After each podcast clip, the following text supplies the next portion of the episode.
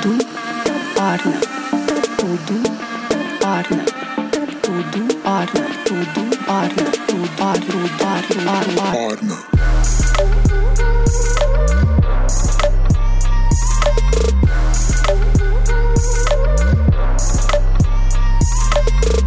Oi, Peço, podcast novo na área. E hoje eu estou aqui, Débora Alcântara, para falar sobre um assunto. Olha só que engraçado, né? É um assunto que eu já gosto muito, que eu já estudo há um tempo. Sou bastante curiosa e entusiasta, porém eu percebi que eu nunca falei sobre esse assunto nas redes sociais, nunca falei sobre esse assunto nos vídeos do YouTube, nunca falei sobre esse assunto nos e-mails e nem escrevi artigos sobre isso. Então eu resolvi estrear esse assunto aqui no podcast do Tudo Orna para falar sobre futurismo. O que é o futurismo e por que você precisa saber sobre isso? O futurismo é uma disciplina que estuda alguns padrões, algumas evidências do que acontece hoje no presente e como isso pode se refletir daqui a alguns anos. Então, dentro das áreas estudadas, a tecnologia, a ciência, inclusive as novas formas de consumo, o futuro do do trabalho. Então é uma forma de você entender o que está acontecendo hoje e para onde esse hoje está nos levando. E por que, Débora, que isso é importante saber? Eu não sou uma especialista nesse assunto, eu gosto muito de estudar sobre isso, porque eu entendo a importância de estudar o futurismo para o meu negócio. Então, eu sou empreendedora, tenho um grupo de marcas, trabalho com o mercado de educação, trabalho com a parte de cosméticos, gastronomia, a parte de formas de comunicar. Então, para mim faz muito sentido eu entender o que que daqui a alguns anos, como que vai estar o mercado, para que eu aplique na minha realidade hoje. Então, eu vou dar um exemplo bem prático. Eu estou construindo a minha empresa agora. De que forma a minha gestão de pessoas, de negócios, a forma de fazer negócios, ela tem que ser hoje para que minha empresa sobreviva a todas essas mudanças. Não, gente, esse não vai ser um podcast que vai ficar falando que o mundo mudou, que o mundo tá mudando super rápido. Porém, isso é uma verdade. De repente, o futurismo é uma forma de a gente estar tá tentando prever algumas situações, tentando se preparar para o que vem por aí e se adaptar para que a empresa perpetue. Débora, então qual que é a diferença entre futurismo e cool hunting ou análise de tendências. O que, que difere uma coisa da outra? Ao meu ver, gente, a análise de tendências ela está muito mais relacionada a tendências de consumo próximas, do comportamento do consumidor, de que forma o mercado está encaminhando. Ele não está diretamente relacionado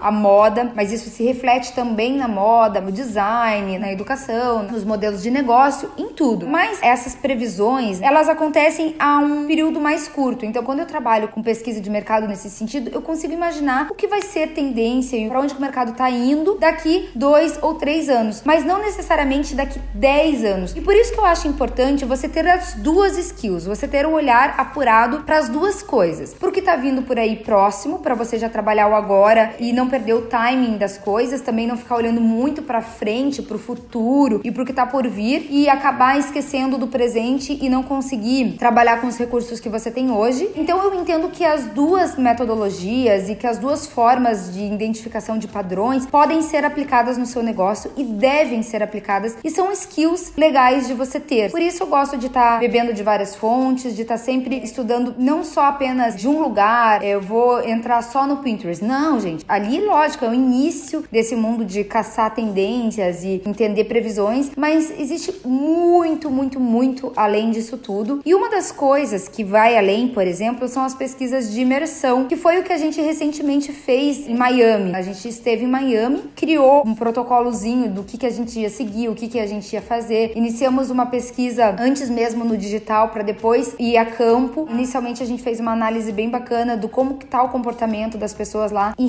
especialmente ao mercado de gastronomia, o que, que elas estão consumindo, o que, que elas estão buscando. E esse tipo de pesquisa também, que é uma pesquisa mais qualitativa, em que você tem essa visão apurada do que está acontecendo dos fatos, dessa imersão e especialmente também de observação. Uma pesquisa de observação, você consegue colher muitos dados e a partir desses dados você identifica e depois decodifica tudo isso. Você interpreta o que está acontecendo e como que você vai poder aplicar isso nos seus negócios. E aí, dentro desse universo, você acaba também se envolvendo muito com antropologia do consumo, movimentos sociais, movimentos políticos, porque tudo isso acaba interferindo diretamente na sua pesquisa e análise de tendências. Mas então aqui vamos tentar colocar na parte prática como que eu posso de repente identificar algum tipo de tendência ou entender para onde o mercado está indo e ter essa visão de futuro e futurística e aplicar para o seu negócio. Então vou dar um outro exemplo de pesquisa de campo. Recentemente a gente participou de uma feira que se chama Natural Tech em busca de novas tecnologias e o que está acontecendo no mercado de produtos orgânicos, desde a parte de tecidos até alimentício, na parte cosmética, para entender esse universo orgânico, vegano, porque a gente entende isso sendo um padrão de força de consumo nos próximos anos, mas para isso, para você tirar algumas conclusões, você precisa imergir e entender mais. Então a gente foi nessa feira e lá a gente descobriu na parte cosmética produtos com nanotecnologia,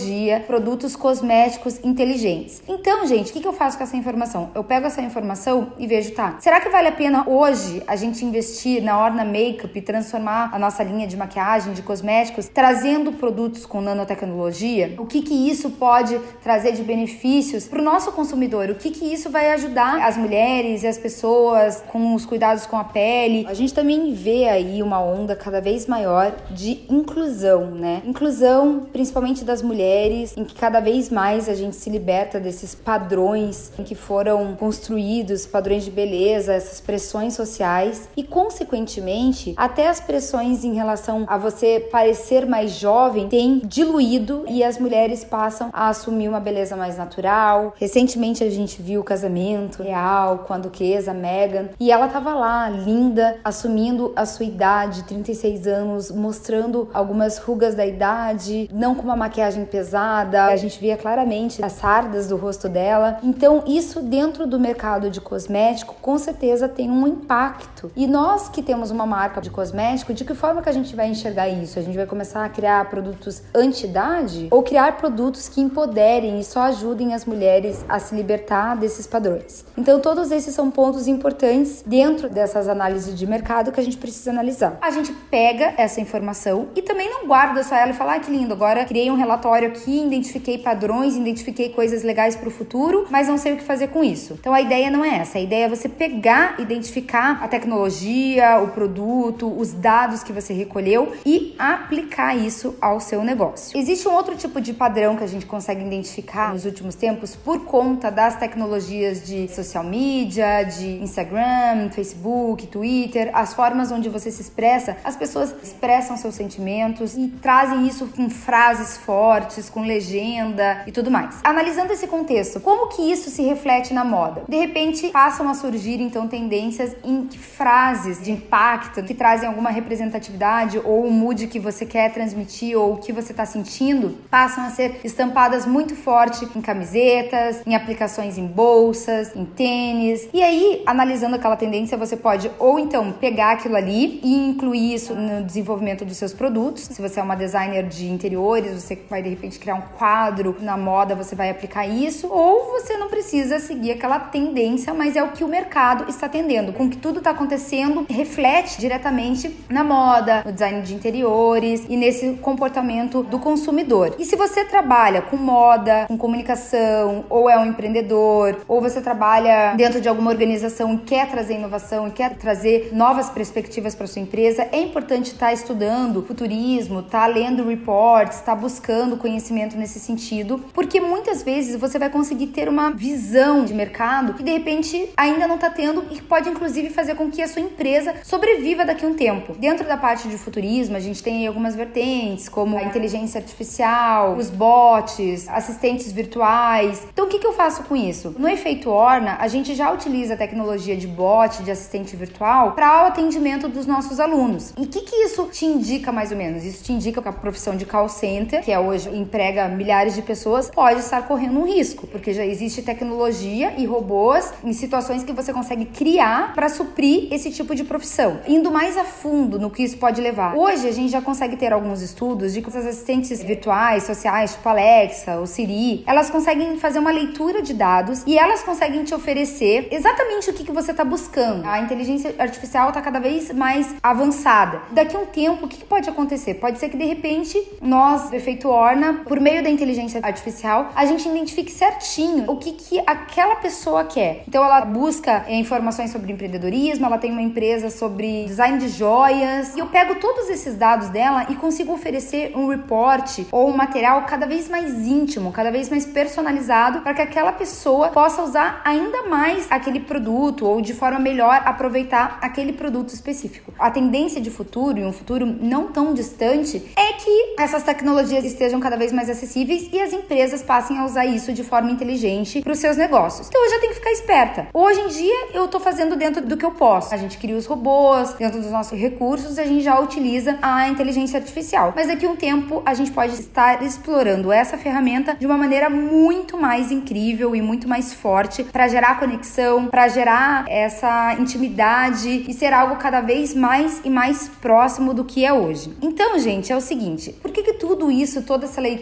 e hoje o podcast está sendo mais longo mesmo, e essa era a proposta mesmo, era criar um podcast para levantar essas discussões, para a gente começar a falar sobre isso. E também vocês pediram um podcast que tenha um tempo mais longo aí para você clicar no trabalho ficar refletindo e ficar absorvendo. Então eu tô trazendo essas informações todas para mostrar para você que de repente é importante você estar tá ligado nesse assunto. A gente acaba entrando tanto na nossa bolha e achando que só aquilo ali é uma realidade, daqui a pouco é só o Pinterest, só o Instagram, e a gente não consegue explorar outras ferramentas, abrir nossa mente, ler outras coisas, beber de outras fontes e conseguir sair dessa bolha que a gente acaba ficando. Meu maior medo, eu como Débora, tenho muito medo de parar de aprender. Eu tô sempre buscando e tentando entender o que, que o mercado tá acontecendo, para onde ele tá indo. Eu acredito também que o futurismo, assim como também a parte de forecasting e tal, é um pouco também uma intuição aguçada. Eu já tenho isso. Eu sinto que eu sou uma pessoa que talvez por essa sede de buscar, você acaba indo a e apurando o seu olhar e filtrando e cada vez desenvolvendo o seu senso e percebendo rapidamente uma oscilação ali do mercado para onde ele está tendendo e você fica com essa intuição hiper aguçada. Mas eu acho que tudo isso é uma busca, que o futurismo, assim como qualquer outra disciplina, é você estudar, estudar, estudar que você consegue desenvolver essa habilidade e essa habilidade pode te ajudar em diferentes vertentes, como eu comentei aqui. Então, gente, nós não podemos ser, de repente, o taxista que hoje está preocupado com o Uber, sendo que na verdade já estão sendo criados carros que sabem dirigir sozinhos, nem motorista precisam. Essa parte da robótica, do que está acontecendo, é importante a gente estar tá ligado para a gente saber exatamente o que, que é de fato uma ameaça na sua profissão, ou que de repente vai impactar diretamente com outras questões da nossa vida, como os valores. Daqui a pouco tem robô aí fazendo coisa, mas será que o robô sabe tomar decisões éticas e valores? De repente, o carro aí que dirige sozinho, na hora de tomar uma decisão ali, se tá numa situação de risco, o que, que ele vai fazer? Ele vai colocar em risco a vida de pessoas? Não vai? E além disso, valores é uma coisa muito complexa, porque cada tipo de comunidade tem os seus valores. Então é algo muito complicado para você inserir, além disso, codificar isso dentro de uma programação de uma inteligência artificial. Há um tempo atrás, o Twitter resolveu criar uma inteligência artificial para criar um botzinho deles lá, baseado nos dados dos membros da comunidade do Twitter. A persona que se formou era uma pessoa completamente sem escrúpulos, que falava palavrão, que não tinha filtros, preconceituosa, que não tinha valores enraizados, e o experimento foi um fracasso. Ou seja, tudo isso são questões que a gente ainda precisa avaliar muito, ter muito cuidado com a tecnologia. Um exercício, gente, que eu gosto de fazer pra caramba e que eu acho muito legal é o seguinte: eu gosto bastante de assistir bastante séries. Eu não curto muito tanto ficção científica, mas eu gosto de séries relacionadas a futurismo, como Black Mirror, por exemplo, que todo mundo adora, todo mundo acha legal. E um exercício que eu faço é ficar criando episódios do Black Mirror baseado nas pesquisas que eu tenho feito. Então, do que eu estudo de futurismo, dos cursos que eu faço, das leituras que eu tenho e baseado na roteirização dos filmes, eu compilo tudo isso e crio episódios do Black Mirror para forçar a minha mente a pensar em possibilidades. Dane-se se eu tô viajando, pelo menos a minha criatividade eu tô trabalhando. Mas é legal isso, é legal tentar imaginar como que todas essas situações que estão acontecendo e essas coisas que parecem viagem e tal, podem de fato se refletir e eu tento fazer mais ou menos como Black Mirror mesmo, assim, pegar uma coisa que é bem uma viagem e tentar colocar bem no meu dia a dia. Algumas coisas não vão mudar, outras vão mudar e essas outras coisas que estão já tendendo a mudar, como que vão acontecer. Uma das coisas que eu posso comentar aqui para vocês em relação a tendências, eu já liberei dois artigos sobre tendências de marketing digital e tendências na parte de compras online, já tem algumas tendências ali. E eu tenho algumas previsões do que vem aí, que eu acredito que nessa parte de vídeo, de audiovisual, que é uma parte muito forte, muito em breve nós vamos estar consumindo os vídeos e podendo comprar, ter links de acesso através de QR Codes ou coisas assim, direto de produtos que a gente está assistindo. Vou dar um exemplo. Eu tô assistindo uma série lá de moda, Sex and the City, e eu quero comprar os looks vintages da série, eu vou conseguir fazer essa compra através da Smart TV ou através do celular com códigos. Assim como já existem os botões do Instagram, onde na hora você tá olhando e você clica e cai pro site, eu acredito que rapidamente o YouTube já vai estar disponibilizando algum tipo de recurso nesse sentido, onde você tá assistindo o vídeo ali de um box de produtos ou de recebidos e dentro daquele vídeo de recebidos já tem os links onde você pode comprar um produtos, tá? E tem algumas das tendências que já são coisas que já estão rolando. Eu publiquei esses artigos no meu LinkedIn e a gente já criou alguns reports para algumas marcas também. Então, algumas marcas identificaram que a gente tinha essa facilidade de curadoria de tendências na parte de moda, de interiores. O apartamento 33, ele é um hiper case de como a gente conseguiu lançar uma tendência no Brasil. Claro que uma tendência ela começa micro, mas ela só vira uma tendência se o macro começar a usar. A gente começou a criar essa forma de comunicar decoração no Instagram, aí outras pessoas começaram a fazer isso, também começaram a se engajar no design escandinavo, que era algo que não tinha força no Brasil, e hoje tá literalmente uma super trend. Todo mundo aderiu realmente, e algumas marcas identificaram isso na gente e começaram a solicitar reports pra gente falar o que que a gente tava prevendo de mercado, para onde que tava indo, e é isso que a gente fez para algumas marcas. Então, se você tem interesse nos nossos reports de trends, comenta aqui, nos deixa saber. Siga também nas redes sociais, siga o meu perfil no LinkedIn, lá eu publico vários materiais legais que você já pode pegar aquilo e tentar aplicar para o seu negócio hoje. E gente, eu fiquei muito feliz de falar sobre esse assunto. Eu não sou uma autoridade nisso, mas é algo que eu realmente me simpatizo pra caramba e busco pra caramba. E se vocês têm mais interesses, eu posso deixar alguns links aqui de algumas pesquisas, de algumas fontes que eu bebo e que eu posso disponibilizar para vocês também. E se você tiver mais alguma dúvida, gostou desse assunto, quer entender mais sobre isso, quer entender como a gente traz essas tendências de futurismo, tendências de mercado para nossa empresa, inclusive internamente, né? Como que a gente trabalha isso? Deixe nos comentários, compartilhe esse podcast com todo mundo. E mulheres, vamos dar força umas às outras. Vamos nos apoiar. Já existem poucas pessoas falando sobre futurismo no Brasil. Mulher falando sobre futurismo no Brasil, então, é quase nada. Então, é muito legal vocês compartilharem esse podcast e me deixem saber o que vocês acharam. Eu amei conversar com vocês sobre isso. Eu estou aqui apaixonada e um beijo grande. Até o próximo. Mua!